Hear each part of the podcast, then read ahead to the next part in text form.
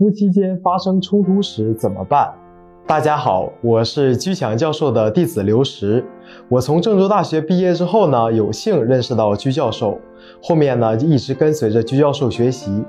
近期呢，有许多同学啊给居教授来信，说自己最近经常和另一半发生大大小小的冲突，有的因为另一半晚上需要应酬，回家晚了，结果开始冷战，谁也不理谁；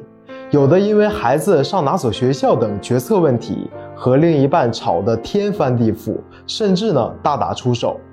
那虽然这些冲突每次都会慢慢的随着一方或者双方的妥协而结束，但是许多问题呢还是会持续发酵，冲突无法得到快速的抑制，这样像一根根刺一样扎在双方的心中，影响夫妻的关系和家庭的和谐，甚至呢影响到孩子的心理健康和成长。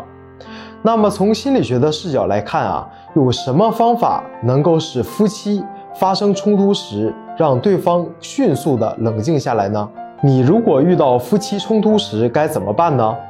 这些问题让许多人感到非常困惑，并且很想得到解决办法。但是这些问题啊，又不是能通过一两句话可以解决的。